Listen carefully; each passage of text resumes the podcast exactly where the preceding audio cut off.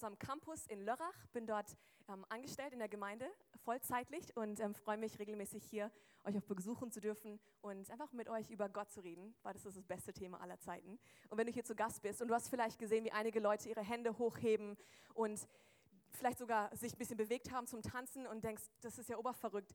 Ich sage euch eins, dieses Leben ist verrückt. Und wenn ich darüber nachdenke, was ich in den letzten paar Stunden gehört habe und letzten paar Wochen, ich kann nicht anders, als zu der Quelle zu gehen, die mir Kraft gibt. Ich habe gerade in den letzten paar Stunden gehört, wie von einer Familie mit sechs Kindern das Haus abgebrannt ist, letzte Nacht. Hier sind wir uns in der Gemeinde in, im Campus in Lörrach.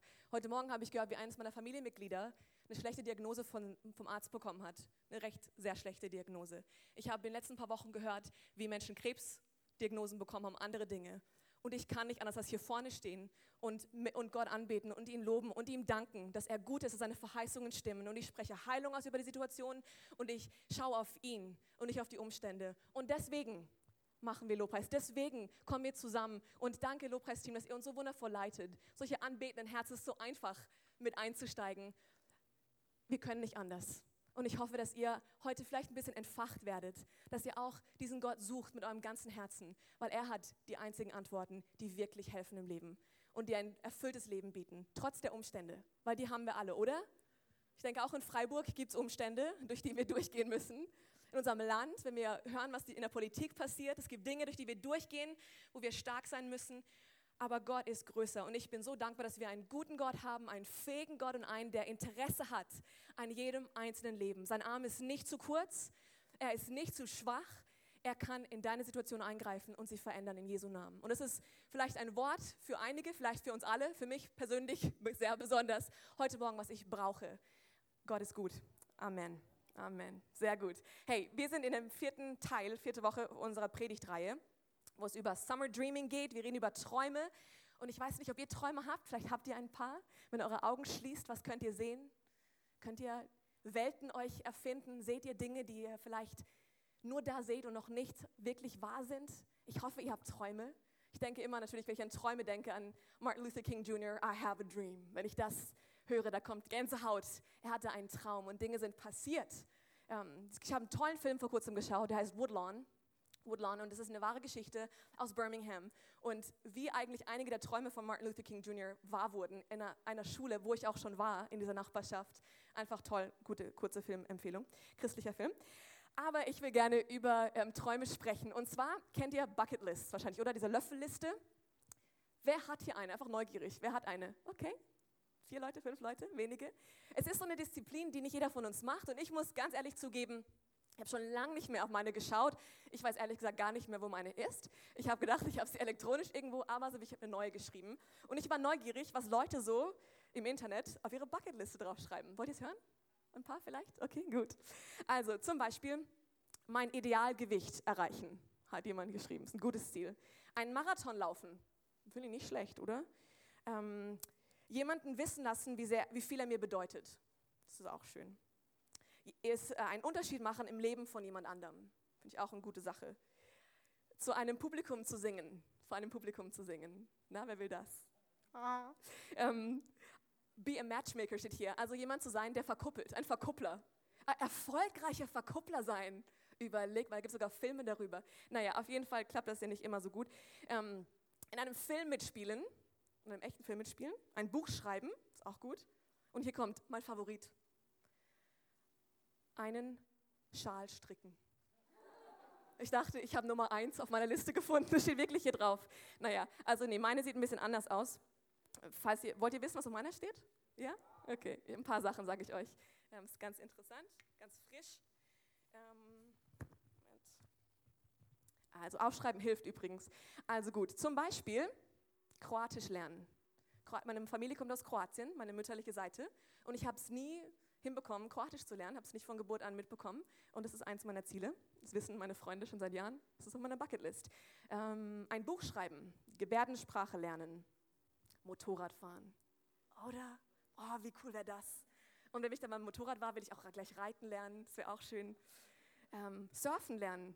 Das wäre auch gut. Südamerika bereisen und viele andere gute Dinge. Auch ein paar Dinge über meine Familie, die noch zu frisch sind oder noch in der Mache sind weshalb ich das nicht erzählen kann. Aber Standardtanz lernen zum Beispiel wäre auch noch eins, was ich mitteilen könnte.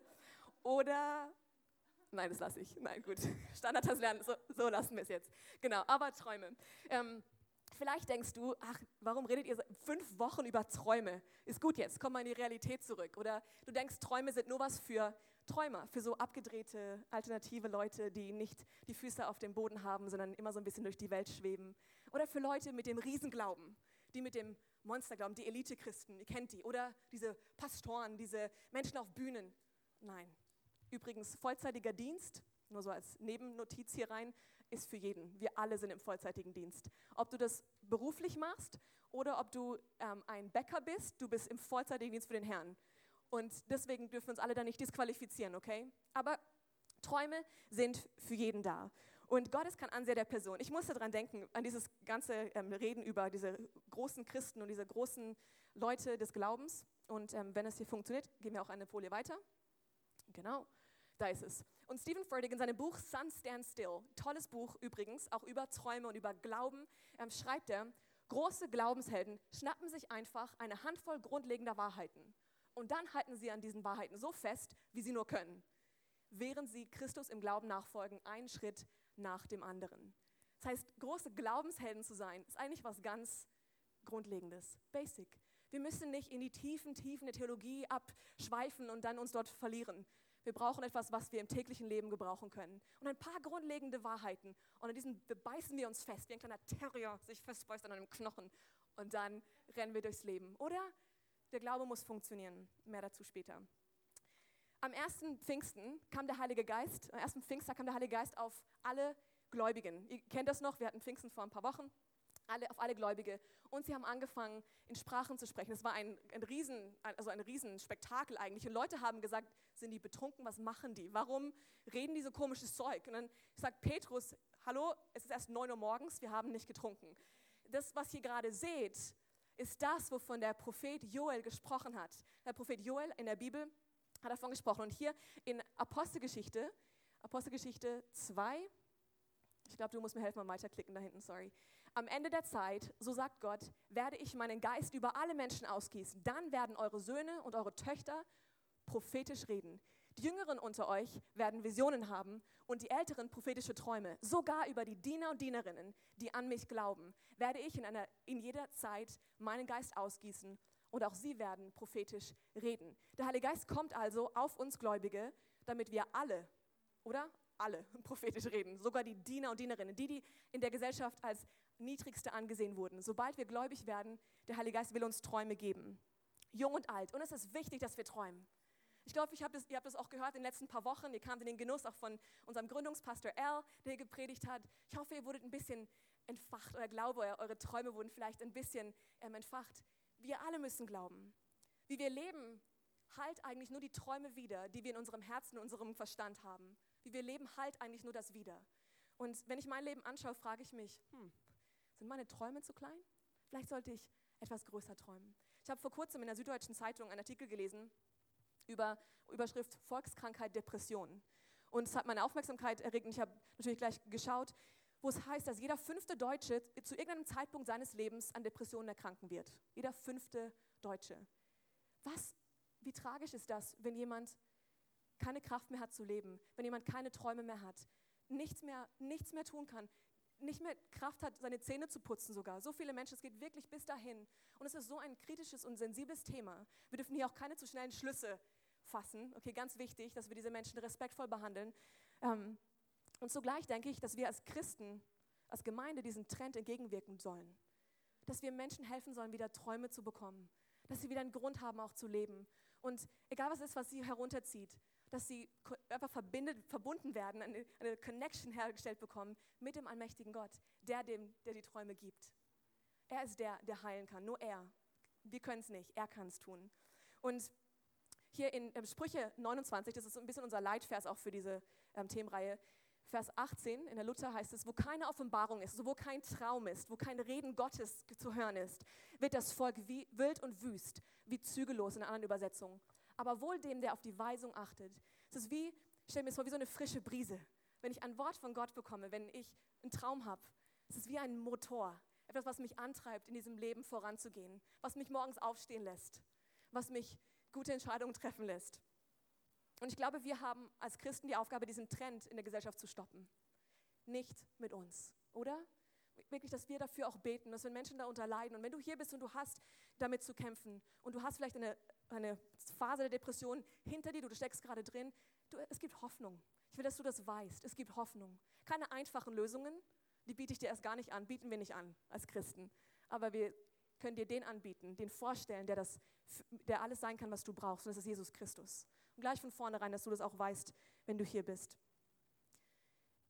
Unsere Sicht von Gott ist das Wichtigste an uns. Und du fragst, was ist das Wichtigste? Das ist unsere Sicht von Gott. Ob wir träumen und wie groß wir träumen, hängt nicht davon ab, wie groß Gott ist. Sonst wären das ja bombastische Träume, oder? Sonst wäre die Welt ein anderer Ort, sonst wären wir schon längst im Himmel, sonst wäre das alles schon längst erledigt. Es hängt davon ab, wie wir ihn sehen. Unsere Sicht von Gott beeinflusst, ob wir träumen. Und das ist eine gute Frage, wenn ich mein Leben anschaue. Wenn ich nicht groß träume, wie groß sehe ich meinen Gott?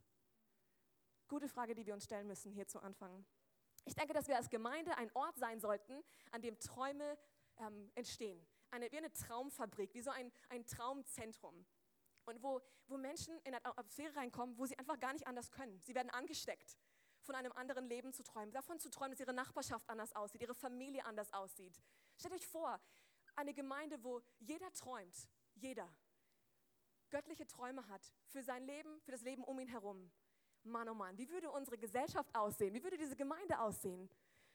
Ich weiß, ich brauche das. Ich brauche Menschen um mich herum, die träumen. Und darüber will ich heute auch sprechen. Eine Atmosphäre für Träume. Was wäre, wenn? Wenn wir diese Frage stellen würden, was wäre, wenn? Was wäre, wenn dieser Saal sowas von bombenvoll wäre? Leute müssten draußen stehen, um zu hören, was hier gesprochen wird. Was wäre, wenn? Was wäre, wenn hier jeden Sonntag Heilungen passieren würden? Was wäre, wenn Menschen ihren Retter kennenlernen, jeden Sonntag, wenn sie herkommen? Was wäre, wenn? Was wäre, wenn die Stadt Freiburg die Gemeinden in Freiburg nicht ignorieren kann, sondern wir haben so einen Einfluss bekommen mit den anderen Gemeinden zusammen und wir verändern diese Stadt? Was wäre, wenn? Was wäre, wenn? Und wir könnten das weiter und weiter spinnen. Was wäre, wenn? Ich möchte, dass ihr anfangt zu träumen. Jeder soll träumen. Träumen ist nicht nur erlaubt, sondern Träumen ist erwünscht. Okay? Träumen erwünscht. Kennt ihr Abendkleidung erwünscht bei irgendwelchen Veranstaltungen? Hier, Gemeinde der offenen Tür, Träumen erwünscht. Wir brauchen es. Ihr müsst unbedingt träumen.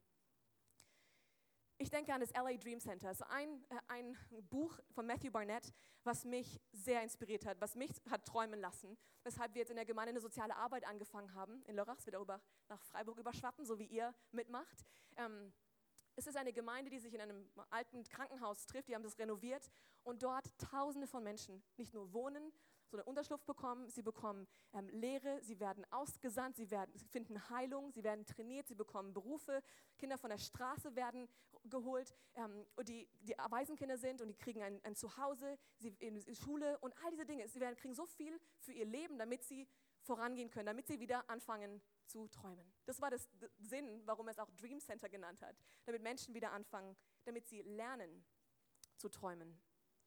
Wie können wir eine solche Atmosphäre schaffen? Das ist eine Frage, die ich heute stellen will. Wie können wir eine Atmosphäre schaffen, in der Menschen einfach träumen werden? In der Menschen lernen können zu träumen. Und jetzt, du und ich, wir beide sind jetzt hier angesprochen, okay? Ich nehme es ganz persönlich. Was, was muss ich tun? Wie muss ich werden, damit das klappt? Das erste ist, erste ist, genau, wie können wir eine Atmosphäre schaffen? Nummer eins kommt, und das ist, sei ein Anbeter. Sei ein Anbeter. Je mehr deine Beziehung zu Gott wächst, desto mehr wächst deine Sicht von ihm und desto größer wirst du träumen, automatisch. Deine Beziehung zu ihm ist so wichtig. Und wir brauchen eine Atmosphäre des Glaubens, damit Wunder geschehen. Wenn ich die Bibel anschaue, voll von Wundern. Und immer war eine Atmosphäre des Glaubens da. Wo geglaubt wurde, sind Wunder passiert, oder? Sitzen hier Gläubige heute Morgen? Oder? Okay. Da haben wir doch gutes Potenzial für Wunder. Wir sind Gläubige. Lukas 1, Vers 37, hier der Vers. Denn für Gott ist nichts unmöglich.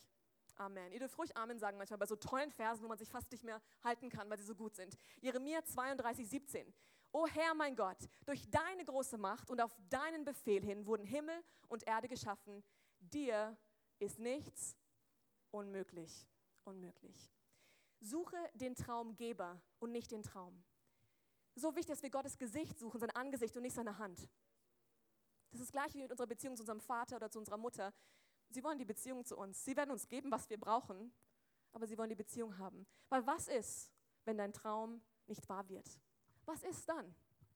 Was ist, wenn dein Traum vor deinen Augen stirbt? Was passiert? Wirst du trotzdem Gott als gut ansehen, als liebevollen Vater? Wirst du ihn trotzdem anbeten? Trotzdem deine Hände heben und sagen, Gott, egal was passiert, du bist trotzdem treu? Wenn ich mit Familien spreche oder von Familiensituationen höre, die für ihr kleines, für ein Baby gebetet haben und es kam tot auf die Welt oder ein, ein kleines Kind, was, was, was starb oder ein Elternteil, der es nicht geschafft hat oder andere Dinge. Dieser Job, ich träume von diesem Job und alles, was du bekommst, sind Ablehnungen, Ablehnungen, Ablehnungen. Willst du Gott trotzdem anbeten? Deswegen ist die Beziehung zu deinem himmlischen Vater der Schlüssel für all das. Was tue ich, wenn mein Traum nicht wahr zu werden scheint? Ist Gott trotzdem gut genug, angebetet zu werden? Wenn wir Ende des Tages nur noch Gott haben, er ist alles, was wir haben. Ich sage euch eins, Gemeinde, er ist mehr als genug. Und ich will damit deine Situation nicht kleinreden. Vielleicht sitzt du gerade vor einem zerbrochenen Traum. Aber ich sage dir eins, es geht weiter und Gott ist gut und er ist größer. Und er wird dich dadurch tragen. Okay? Wir werden durch herausfordernde Zeiten gehen, aber wir werden durchgehen. Nicht stehen bleiben, durchgehen. Und deswegen brauchen wir einander. Das erste also, werde ein Anbeter. Das zweite ist, werde ein Cheerleader. Okay, ein Cheerleader. Du kannst dir jetzt Pompoms und das alles vorstellen, wenn du willst. Für euch Männer natürlich nicht, das ist mal was coolere Vorstellung. Aber sei ein Ermutiger, sei jemand, der andere anfeuert. Ein, ein Auftrag, den ich in meinem Leben wirklich ansehe, als ein Auftrag für mich persönlich, ist es, ein Cheerleader zu sein. Menschen um mich herum anzufeuern. Und habe ich schon mal gesagt hier, aber so lange, bis es sogar nervt. Und das ist mir aber egal, weil Menschen brauchen Ermutigung, oder? Richtig? Gut, wir können alle mal Ermutigung brauchen. Wir müssen angefeuert werden. Manchmal ist es sogar so, dass ich meinen Traum nicht mehr vor Augen habe. Oder kennt ihr das? Du hast vielleicht einen Traum gehabt und die Jahre und die Enttäuschungen haben ihn so richtig einfach in Vergessenheit geraten lassen. Du siehst ihn nicht mehr, du denkst nicht mehr daran. Und dann plötzlich hast du vielleicht eine gute Freundin, die neben dir sitzt und sagt, hey, weißt du noch, ich kann es mir so vorstellen. Ich sehe das. Ich sehe das, wie du das, das und das tust und wie du dort und dort bist. Und Mann, wird das gut. Und oh, ich werde dabei sein. Und ich werde. Und plötzlich, wow, erinnert sie mich daran, an diesen Traum. Und ich brauche das. Weil der Alltag will unsere Träume aufsaugen, oder? Verschlucken. Deswegen brauchen wir Menschen, die sagen, weißt du noch? Und ich glaube daran. Und ich weiß, es wird passieren. Das ist so wichtig. Und deswegen sollten wir Cheerleader sein. Und deshalb ist es auch wichtig, dass wir diesen Wind in die Segeln auch unserer Freunde reingeben. Es ist auch wichtig, dass wir den Traum mitteilen. Dass wir nicht nur für uns behalten, weil es ist schön, ich sitze da und ich träume und ich stelle mir Dinge vor und keiner weiß davon. Wir müssen sie mitteilen. Aber hier ist ganz wichtig, wem ich meine Träume anvertraue, ähm, dass du schaust, dass sie in guten Händen sind, deine Träume, und andere auch wann. Ganz wichtig, nicht sofort. Gib nicht den Traum sofort weiter an andere tragt es ein bisschen, einfach du und der Herr, ihr redet ein bisschen darüber. So wie Maria damals, als der Engel zu ihr sagte, dass sie den Retter der Welt auf die Welt bringen würde. Einfach halt es in deinem Herzen ein bisschen. Und dann spürst du, jetzt vertraue ich es jemandem an. Nicht zu vielen Leuten, okay? Das ist was Kostbares, was Gott dir gibt. Und das dritte, also erste sind, wir sind Anbeter, wir sind Cheerleader und das dritte ist, wir sollen Diener sein. Diener.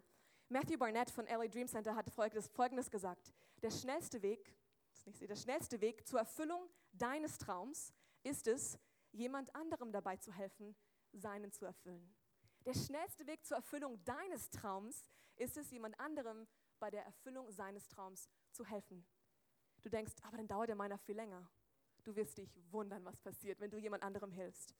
In der Gemeinde sollte es so sein. Die Gemeinde sollte so aussehen wie die Menschen, die Gott uns schickt. Stell dir vor, die Gemeinde würde nur so aussehen wie die Träume des Pastors. Wäre sehr limitiert. Ich glaube, unser Pastor ist ein absoluter Träumer. Er hat viele Visionen und Träume. Wenn wir schon diese nur mal erledigen würden, dann hätten wir schon alle Hände voll zu tun. Aber auch das ist zu limitiert. Jeder von euch hat Gott gegebene Träume, für die Gemeinde auch, für diese Stadt, für unser Umfeld. Und Gott hat sie in euch reingelegt, zu einem bestimmten Zeitpunkt, diesen rauszulassen und dann ähm, Realität werden zu lassen. So sollte die Gemeinde aussehen. Aber was hier passieren kann, ist, dass Menschen sich so an ihren Traum hängen, und sagen, das ist mein Traum und die Gemeinde sollte meinen Traum erfüllen. Ich hatte schon Situationen, wo Menschen auf mich zukamen und sagten, Melina, ich habe diese Vorstellung und wir machen das so und so und ich möchte, dass die Gemeinde mich dabei unterstützt. Und ich gucke sie nur groß an. Und dabei ist sie nirgends involviert.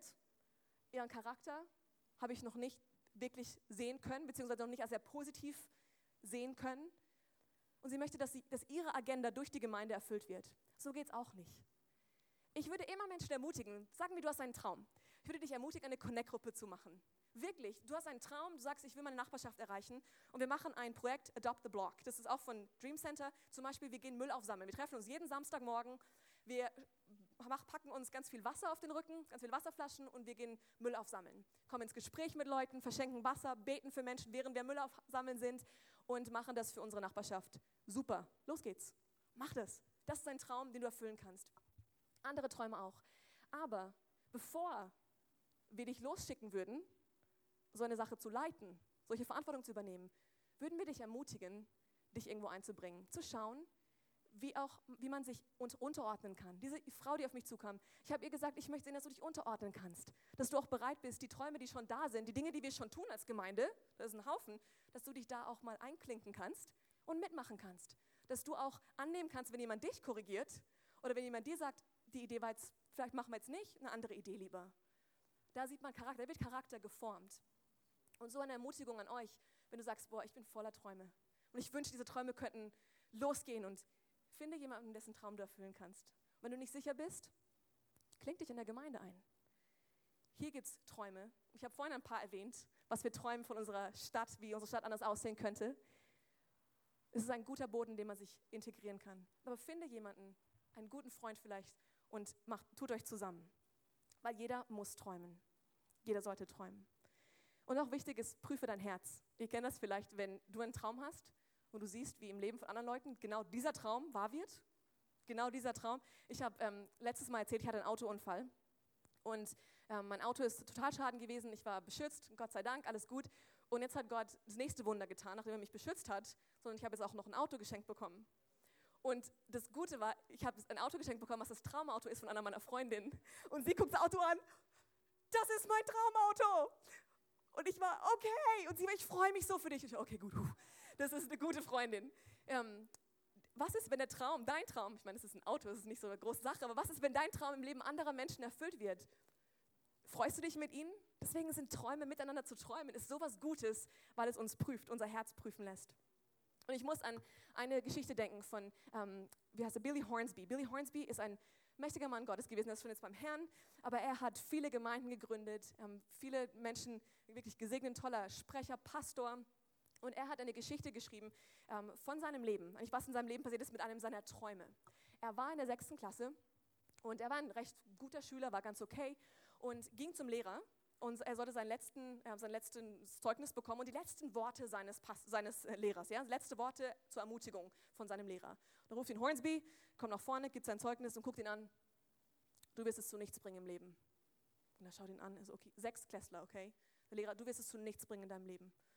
Und er war okay, nimmt sein Zeugnis, geht nach Hause, sagt Mama, so komisch, was, was Herr Sohn so gesagt hat. Er sagte, ich werde es zu nichts bringen im Leben. Und dann sagt die Mutter, ach, vergiss doch, was er gesagt hat, vergiss es. Und er wollte es vergessen, aber er hat es nie vergessen. Sein ganzes Leben lang hat er diesen Satz in seinem Kopf. Du wirst es zu nichts bringen, du wirst es zu nichts bringen.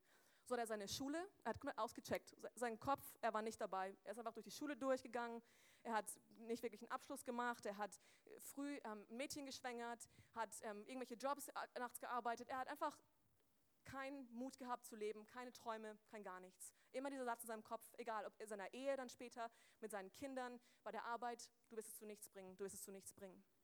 Und bis er eines Tages Christ wurde. Und es hat einiges verändert. Er hat festgestellt und gelernt, dass das, das, was andere über einen sagen, nicht bestimmt, was Gott für einen vorbereitet hat. Und es ist wundervoll, das zu wissen. Und zugleich war der Satz immer noch in seinem Kopf. Und er hat dann sich beworben auch, hat einen Job bekommen und diese Firma hat ihn auf eine Vorbildung geschickt, beziehungsweise auf so, so solchen Tests und dann hat, ähm, diese Tests musste er machen und er dachte schon von gleich von Anfang an, ich werde es eh nicht schaffen, es ist doch Vergeudung, ich, ich werde es eh nichts schaffen im Leben. Und dann hat die Firma ihn angerufen und gesagt, Herr Horns, wir würden gerne, dass Sie nochmal vorbeikommen. Und er war, können Sie mir nicht einfach sagen, dass ich durchgefallen bin? Hallo? Ich meine, sagen Sie es mir doch einfach. Und nee, wir würden gerne, dass Sie kommen. Und dann sagt der ähm, Chef dann zu ihm, und sagt, wissen Sie, ähm, Sie werden es nicht weit, Sie werden nicht lang bei uns in der Firma sein. Aber ja, ist mir schon klar. Ich, ich schaffe nichts im Leben, ich werde es zu nichts bringen. Und er meinte, warum ich das sage, ist, Herr Hornsby, ich habe diese Tests mit tausenden von Menschen schon durchgeführt. Niemand hat so gut abgeschnitten wie Sie bisher. Ihr Ergebnis war herausragend. Sie werden es nicht lange in unserer Firma machen, weil wir nicht viel für Sie anzubieten haben. Und er hört das und er sagte, wissen Sie, Herr Hornsby, wenn Sie sich darauf einlassen, werden Sie viel erreichen im Leben. Und er ging nach Hause, rief seinen Freund an und sagte, du wirst nicht glauben, was gerade passiert ist. Dieser Mann hat das und das über mich gesagt. Er hat zu mir gesagt, dass ich zu viel bringen werde im Leben. Es, er sagte, es war, als ob dieser Fluch umgedreht wurde und hat angefangen, wieder zu träumen. Er sagte, ich habe an dem Tag wieder angefangen zu träumen. Ich habe wieder angefangen, groß zu träumen und Gott zu glauben. Was für eine Macht wir haben mit unseren Worten, oder? Wir können einander aufbauen oder niederreißen. Wir können einander weiterhelfen und Wind in die Segel geben oder wir alles runterreißen. Und lasst uns keine Traumkiller sein. Lasst uns Menschen sein, wie dieser, dieser Ausbilder, dieser Mann am Ende, der zu ihm gesagt hat, sie werden es zu viel bringen im Leben. Oder wenn wir Kinder sehen, Eltern, ihr habt so eine Verantwortung für eure Kinder, dass sie in einem Haus aufwachsen, in einer Atmosphäre, wo sie wissen, sie werden alles schaffen, was Gott für sie vorbereitet hat. Sie sind voller Potenzial, voller Träume. Das ist, was Gott über euch sagt heute Morgen, über uns alle. Lasst uns nicht erlauben, dass andere Menschen das kaputt machen können. Lasst uns Leben sprechen. Und es ist wie Aufleben. Wenn Menschen das, ich denke, dieser Mann, als er das Positive über ihn ausgesprochen hat, ich bin mir nicht sicher, ob er jemals gewusst hat, was er damit bewirkt hat. Oder ob der Lehrer damals wusste, was er damit bewirkt hatte. Billy Hornsby wurde ein sehr einflussreicher Mann. Viele Gemeinden, die auch mit denen wir jetzt Kontakt haben und die uns sehr segnen, sind aufgrund seines Dienstes entstanden. Ihr könnt ihn mal googeln, cooler Kerl. Was passiert, wenn wir gemeinsam träumen? Mit anderen träumen. Und hier sind ein paar Punkte, ähm, die ich hervorheben wollte. Was passiert, wenn wir mit anderen träumen? Das heißt, wenn wir nachher am Seepark sitzen, ein paar von euch, ich weiß das, und ihr grillt vielleicht oder macht eure Zehen oder eure Füße oder ganz komplett ins Wasser und ihr redet miteinander, über eure Träume. Probiert es mal aus. Was passiert dann, wenn wir miteinander träumen? Das erste ist, es ist ansteckend. Es ist ansteckend, definitiv. Nicky Gambo, er hat eine, ähm, das ist der Gründer von Alpha, hat einen Bible in One Year Reading Plan. Und den lese ich durch und es ist so ein cooler Plan. Und er hat da geschrieben, Enthusiasmus ist ansteckend. Genau hier ist es. Wie Joyce Meyer schreibt, wenn du mit einer Person verkehrst, die ein Visionär ist, wirst du bald eine Vision bekommen. Oder der ein Träumer ist, wirst du bald einen Traum bekommen. Aber wenn du dich mit leblosen Menschen umgibst, die nichts anderes tun wollen, als sich zu beschweren, auf dem Sofa zu sitzen, Donuts zu essen, fernzusehen, dann wirst du bald dasselbe tun. Wir müssen einander dazu bewegen, zu beten, zu geben und zu dienen. So gut, es ist ansteckend. Mit wem umgebe ich mich? Lasst uns einander anstecken. Das Zweite ist, es hilft uns, nicht aufzugeben. Wenn wir selbst nicht mehr sehen oder es unmöglich scheint, können wir ermutigt werden und wir können andere ermutigen und uns an Gottes Verheißung erinnern. Gottes Verheißung ist das, was zählt, der Glaube an seine Verheißung. Und wisst ihr, es ist auch ein gutes Zeichen, andere Leute sagen, du bist ja durchgeknallt. Was, was träumst du überhaupt? Träum weiter. Ja, ich träume weiter. Vielen Dank. Ich träume weiter. Es ist eine gute Sache. Ein paar Leute sollten vielleicht denken, dass es ja wohl sich mit dir freuen und mit dir eins sein, die dir eng sind, diese Leute. Aber wenn Gott dir einen Traum gibt, ist okay, wenn andere denken, du bist verrückt. Der Traum sollte größer sein, als dass er wahrscheinlich aussieht, okay? Wenn er sehr wahrscheinlich ist und möglich und Leute sagen, natürlich, du kannst das, mach es eins höher, noch ein bisschen verrückter. Und lass, ähm, lass einander wirklich da ermutigen. Es hilft uns nicht aufzugeben. Wollen uns anfeuern dabei. Das dritte ist, es lässt unsere Träume wachsen und multipliziert ihr Potenzial. Es lässt unsere Träume wachsen und multipliziert ihr Potenzial. Wir werden angespornt voneinander und tragen die Träume gemeinsam. Es ist so genial, wenn du deinen Traum wirklich formulierst und jemand anderes kommt an der Seite und sagt, okay, ich bin dabei. Los geht's. Plötzlich seid ihr zu zweit und plötzlich eine Gemeinschaft von Gläubigen kann so viel mehr erreichen. Sie kennen die Verse in der Bibel, wo zwei zusammenkommen. Und es kann viel mehr erreicht werden, weil Leute sich hinter diesen Traum klemmen. Es kann viel schneller erreicht werden. Und ich muss an eine Geschichte denken, vielleicht kennt ihr den Namen, es ist Hattie Mae Wyatt. Hattie Mae Wyatt. Sie war ein Mädchen, ähm, ein junges Mädchen, sie war sechs Jahre alt und sie stand vor ihrer Sonntagsschule ähm, und es war in Philadelphia, ihre Sonntagsschule und es war sehr voll. Es war komplett packend vor, sie stand draußen, die Kinder standen draußen, keiner konnte mehr rein. Und die kleine Hattie May hatte Angst, da reinzugehen, weil es war so voll. Also kam ihr Pastor und sagte, oh komm, ich nehme dich mit, hat sie auf die Schulter genommen, reingebracht, in die Sonntagsschule gesetzt und sie war dabei und sie sagte, was machen wir denn? Unsere, unsere Kirche ist viel zu klein. Was machen die ganzen Kinder da draußen? Meinte, weißt du, Hattie May, wenn wir genug Geld haben, dann werden wir ein größeres Gebäude bauen und dann können alle Kinder zur Sonntagsschule kommen. Und sie war, oh, ja, das müssen wir unbedingt. Wir brauchen ein großes Gebäude, damit alle Kinder das erleben können, weil ich habe mich selber nicht mal reingetraut. Und sie, ich hoffe, dass das passiert. Und dann versprach sie, ähm, versprach er ihr, okay, sobald wir das Geld haben, Hattie May, ich verspreche es dir, sagt der Pastor, wir bauen ein Gebäude. Super. Zwei Jahre später, das war 1886, starb Hattie May. Und an der Beerdigung hat der Pastor diese Beerdigung durchgeführt und ähm, die Mutter kam auf ihn zu und gab ihm so ein kleines Bündel, so ein kleines Säckchen. Und da waren 57 Cent drin. 57 Cent. Und da war eine kleine Notiz von ihrer, ihrer Handschrift, das damals Achtjährige dann geschrieben, damit unser kleiner Tempel größer gebaut werden kann, damit alle Kinder zur Sonntagsschule gehen können. Das heißt, sie hat 57 Cent gesammelt und gespendet für diesen Bau. Der Pastor war natürlich komplett gerührt davon und wusste, okay, dieser Traum, den ich habe, es wird Zeit, dass er verwirklicht wird. Also hat er diese 57 Cent in Pennies gewechselt und hat sie zum Verkauf angeboten. Und Menschen haben dann Geld gegeben, um diese Pennies zu erwerben und hat auch 54 Cent wieder Pennies, Cents, sorry, Cents wieder zurückgegeben, die amerikanische Währung, alles durcheinander, wieder zurückgegeben. Und ähm, am Ende kamen 250 Dollar dabei raus von diesen 57 Cents. Und dann haben sie eine Stiftung gegründet und die wussten, jetzt, da, wird mehr daraus werden. Diese Stiftung, die ähm, Hattie Mae Wyatt Stiftung, hat diese 250 Dollar wieder in Pennies gewechselt und hat sie wieder zum Verkauf angeboten. Und so wurde es multipliziert und multipliziert und multipliziert. Und 54 von diesen Cents waren wieder da und die sind jetzt, dort kann man die finden, die sind einfach eingerahmt dort als Zeichen, eben als ihre, als ihre Investitionen. Und 26 Jahre später, nach ihrem Tod und nach dieser, nach der Situation von ihren 57 Cent, hat ähm, der Pastor eine, einfach eine Predigt gehalten, hat darüber gesprochen, was passiert ist.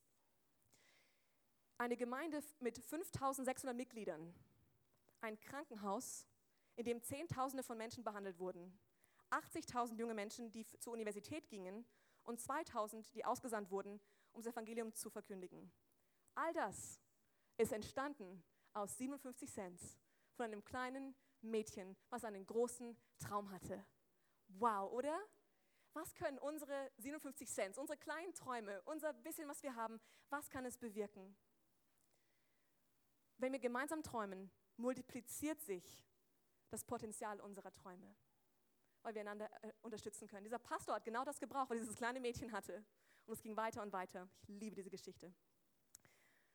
Und dann, das vierte ist, es stärkt unseren Glauben. Wenn wir miteinander träumen, wenn wir gemeinsam träumen, stärkt es unseren Glauben.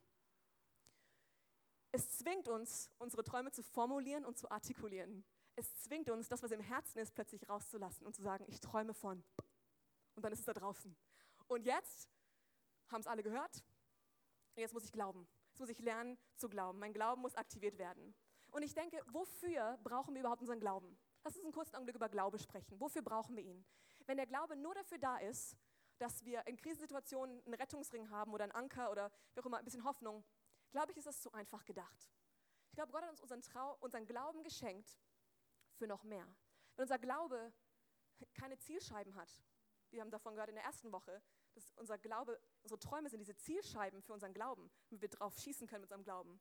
Wenn wir das nicht haben, ist es ein sehr kleiner Glaube, ein sehr langweiliger Glaube vielleicht. So ein, okay, ich schnell, schnell Stoßgebet, Gott rette mich da raus.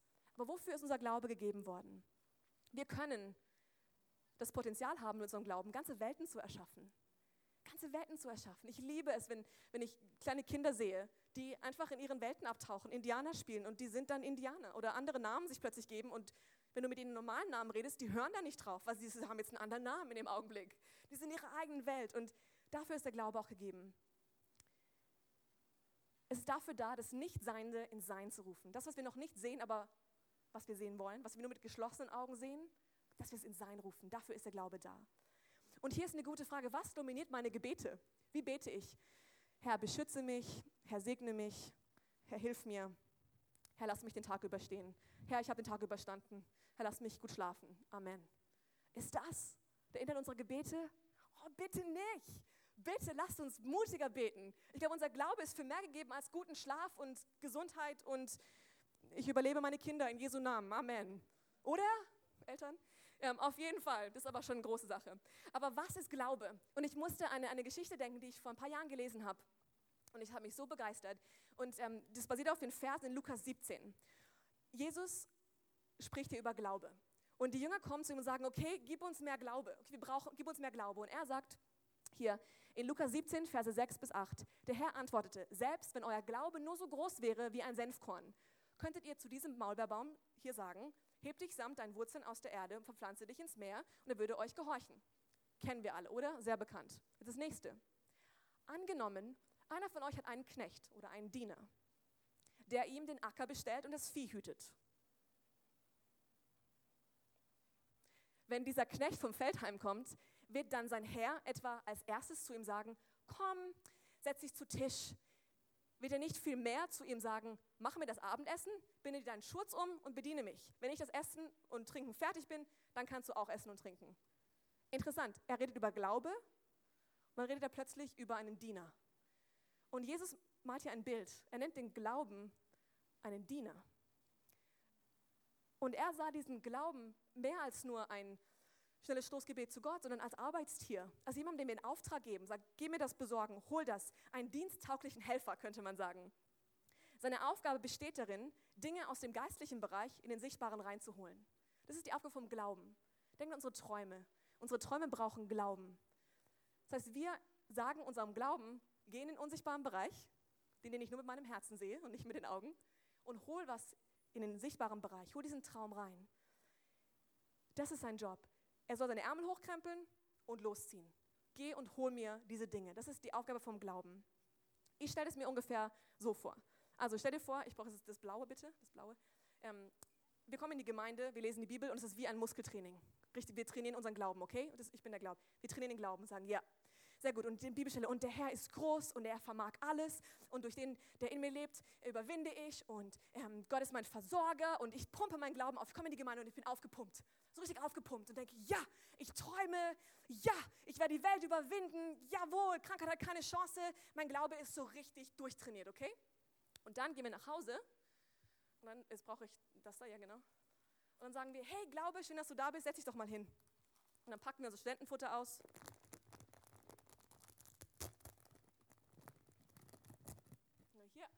nimm Biss und der Glaube geht hin und oh, ich bin so aufgepumpt. Voll gut. Hm. Hm, so gut. Ja, setz, setz dich doch ein bisschen hin, ruh dich aus, Glaube, ist voll okay. Und er isst und sitzt. Das wäre doch voll unlogisch, oder? Ich meine, wenn unser Glaube voll trainiert ist, voll trainiert, was will ich mit dem Glauben, der voll aufgepumpt ist? Soll er sich hinsetzen und Studentenfutter essen? Ich schmatze euch ins Mikrofon, Entschuldigung. Oder seine Beine hochlegen? Oder zu, ich sage zu ihm, komm, setz dich doch zu Tisch, entspann dich, Glaube. Wie viele von uns machen das? Wir haben unseren Sonntagsglauben. Der trainiert sonntags und dann schläft er die ganze Woche und isst Studentenfutter. Statt dass wir ihm eine Aufgabe geben. Okay, wir pumpen ihn auf. Wir sagen, okay, ich habe gespuckt, Entschuldigung. Das, das, du kannst loslegen. Das, du, du trainierst ihn, trainierst ihn. Und dann gibst du ihm was zu tun. Dann gibst du ihm was zu tun. Dann sagst du, schau mal, ich habe hier Sauerei gemacht, kannst du bitte aufräumen? Oder kannst du hier rübergehen und du gibst ihm ein Arbeitswerkzeug, so ein Bild für ein Arbeitswerkzeug. Glaube, du hast jetzt einen Auftrag. Geh und hol mir das. Geh hin und bring die Heilung dorthin. Okay, hol, hol diesen Traum und mach ihn zur Realität. Du weißt, dass diese Familie gerade am Leiden ist, die ihr Haus verloren hat. Hol Ressourcen, die sie brauchen. Und ich bete, dass in Jesu Namen sie versorgt werden, dass sie Hoffnung haben, dass sie Frieden haben. Glaube, los geht's. Sie brauchen Kleider. Glaube, sie brauchen ein neues Haus. Glaube, du weißt es. Los geht's. Dafür trainiere ich meinen Glauben. Ich trainiere ihn. Ich höre Predigten, ich lese die Bibel, ich komme mit anderen zusammen, damit unsere aufgepumpten Glauben, okay, wenn wir zusammenkommen, richtig viel bewegen können. Richtig viel bewegen können. Und nicht nur meine Träume, sondern plötzlich die Träume von anderen. Zusammen können wir so viel mehr tun. Ich muss dran denken, bei uns hinten im Garten, äh, Ramonas Papa ist gerade sehr viel am Arbeiten im Garten. Es wird der Garten mit neu gemacht und die haben gerade so viele Steine geschleppt in dieser Hitze. Ich wurde fast ohnmächtig beim Zugucken. Es war verrückt. Aber alleine ist es sehr schwer. Und dann plötzlich, da waren ein paar große Steine. Ich meine, wie lang waren die? Diese langen Stelen? 2,50 Meter und die haben wie viel gewogen? 175 Kilo. Und ein paar von denen mussten sie rumschleppen. Und es waren dann vier Männer da. Und die Männer, voll aufgepumpt, in der Hitze, haben diese Stähle genommen und haben sie getragen. Drei davon, ja? Drei? Gut. Und noch viele andere Steine. Und ich dachte, die haben was bewegt. Da, da bringen die Muckis was. Wenn du nur auf dem Sofa sitzt und Chips isst oder Studentenfutter isst, bringt das ja gar nichts, diese ganzen Muckis, oder? Oder? Muckis, kann ich Muckis sagen? Ist das okay? Ist uncool, oder? Na, macht nichts. Muskeln. Ähm, dafür ist es doch gedacht. Meine Frage also ist, was geben wir unserem Glauben zu tun? Was geben wir unserem Glauben zu tun? Was tut dein Glaube? Lass uns träumen, damit unser Glaube was zu tun hat damit er im Training bleibt. Damit er nicht, wenn eine Katastrophe kommt, er untrainiert ist und die Sache nicht heben kann, sondern dass er stark ist und dass wir einander haben und sagen, hey, mein Glaube ist vielleicht gerade nicht so stark, kann ich deinen Glauben dazu holen? Wir haben ein bisschen was zu bewegen hier. Dann können wir was zusammen bewegen. Ich hoffe, ihr seid ermutigt dadurch. Also ich bin, ich bin am Schwitzen und mein Mund ist immer noch voll mit dieser komischen, getrockneten Banane, aber es macht nichts. Danke, Amen. So, jetzt hier zum Schluss. Ich bin gleich fertig, ich bin noch durchgeschwitzt hier. Geht's euch noch gut? Sehr gut, gleich nachher. Wenn wir uns fragen, was sehen wir mit geschlossenen Augen? Was sehe ich mit geschlossenen Augen? Siehst du was? Wenn nicht, bitte Gott darum. Er ist der, der Träume gibt. Er hat größere Träume, als du dir vorstellen kannst. Er hat wundervolle Dinge für dich geplant und er hat Dinge, die dein Glaube bewegen kann. Er hat dir den Glauben geschenkt, dass du was zu bewegen hast. Okay? Und wir haben Umstände um uns herum, die wir bewegen müssen. Gottes Traum ist es, seit Anbeginn der Zeit, es steht überall in der, in der Bibel, wenn du von Anfang an liest, ich will bei meinem Volk wohnen. Ich will bei ihnen leben. Ich will ihr Gott sein. Sie sollen mein Volk sein. Und hier ist ein, eine Gruppe von Menschen, die sagt, Herr, wir sind es. Hier sind wir, dein Volk. Du bist unser Gott, leb in uns. Und er möchte Wohnung in uns annehmen. Er möchte uns mit seinem Heiligen Geist erfüllen, damit wir träumen, damit wir sehen, was Gott sieht, mit seinen Augen sehen. Früher waren nur Priester, Könige und Propheten in der Lage, ihn zu hören, zu sehen, was er sieht. Heute sind wir die Priester, die Propheten und die Könige. Du bist eine königliche Priesterschaft, du gehörst dazu. Und Gott möchte träumen durch dich und mit dir. Ich bete, dass Gott Träume in uns entfacht, dass er uns hilft, dass wir Menschen lieben können, dass wir Menschen vergeben können. manchmal braucht das viel Glaube, oder?